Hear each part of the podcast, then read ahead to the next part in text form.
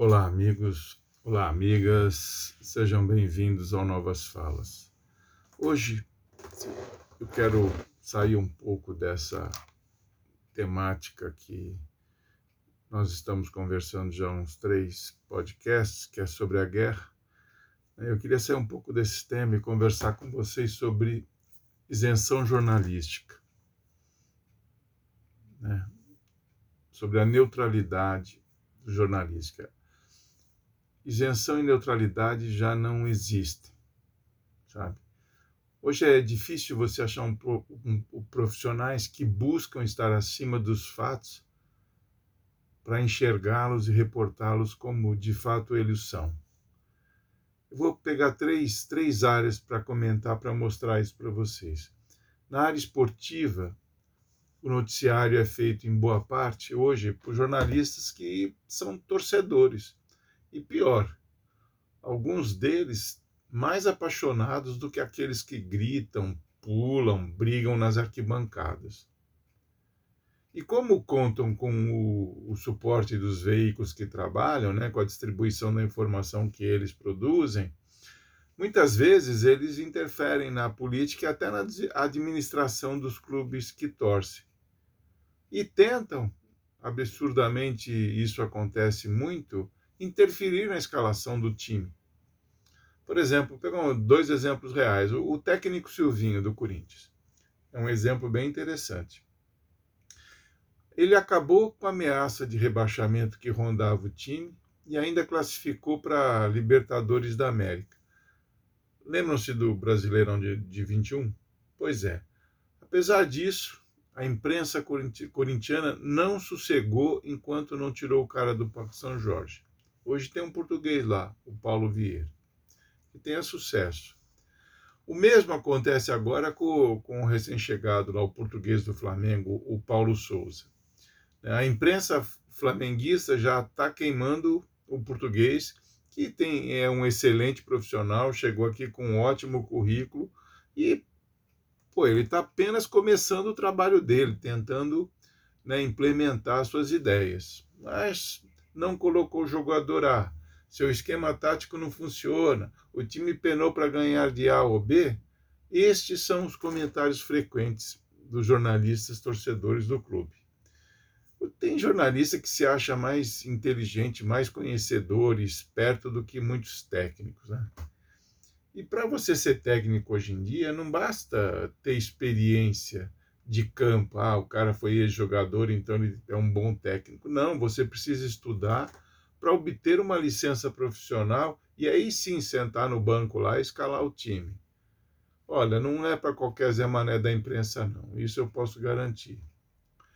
E o mesmo, essa atitude nada isenta, nada neutra, está acontecendo na cobertura da guerra da Rússia e Ucrânia. Né? A imprensa eu já disse Ampassan outras vezes, já adotou um lado né, e busca fazer a cabeça da, da audiência, ou seja, trazer mais adeptos para aquilo que ela acha que é o certo. Né? Pouco se fala das razões do outro lado. Né? Olha, no meu modo de entender como jornalista, eu sempre respeitei o público. O público ele é inteligente. Se a imprensa cumprisse o seu papel e informasse em doses iguais sobre os dois lados da notícia e deixasse o público tirar suas próprias conclusões, sem dúvida, todos nós, público, teríamos uma percepção real e verdadeira dos fatos. Obviamente que nada uh, uh, justifica essa agressão da Rússia à Ucrânia, do Putin, essa coisa toda. Né? Mas o público é maduro para definir sua própria opinião. Não precisa que nenhum jornalista o carregue pela mão, basta informá-lo corretamente, ele vai formar a sua própria opinião, sabe? É assim que funciona o bom jornalismo, ouvindo sempre os dois lados da história igual acontece no noticiário político nacional. Né? Eles falam hoje de quase todos os candidatos, porém, omitem muitas vezes ações do ex-presidente Lula. Se ele é bom ou não, isso é uma outra história, mas ninguém pode negar que ele está à frente nas pesquisas. E o bom jornalismo diz que o noticiário deve seguir os seus passos. Você imagina uma corrida, você não vai, não se simpatiza com o primeiro colocado, você vai ficar falando do quê? Do, do dos caras na intermediários? Isso não existe, né? A, o, o jornalismo tem que ter protegidos, ele tem que, sabe, é, falar o que está acontecendo, expressar aquilo que ocorre. Né? E outra, né, a questão do Lula é crucial, porque ele pode ser, queiram ou não, o próximo presidente da República. Então é preciso acompanhar para e passo né, o que ele anda fazendo. Mas é fato também que a imprensa não quer o Lula, a imprensa hegemônica, e também não quero o PT. Né? E também não quero o Ciro. Né? E deve ficar com o Bolsonaro, que não é o melhor de todos, se não tiver uma alternativa que eles denominaram de terceira via. Olha, Dória e Moro não decolam, não decolaram e não tem cara de decolar. Então, perigas desses caras abraçarem de novo esse presidente que está aí. Né? O... Porque é fato o seguinte: os candidatos que foram inventados até agora pela mídia ou por esses partidos é, mais à direita, conservadores, apesar do esforço jornalístico, nenhum decolou. Né?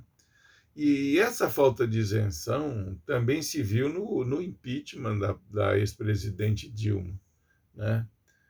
E depois, né, quase que concomitante, concomitantemente, na divulgação da, da Vaza Jato, né, que desmontou por completo, aí sim com provas cabais e irrefutáveis que a imprensa não viu, né, porque ela não se interessou por isso, né, derrubou completamente os processos viciados da Lava Jato e o STF confirmou tudo isso.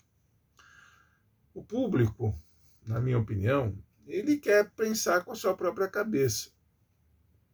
Ele quer informações limpas, né, passada por uma imprensa honesta, ética e isenta.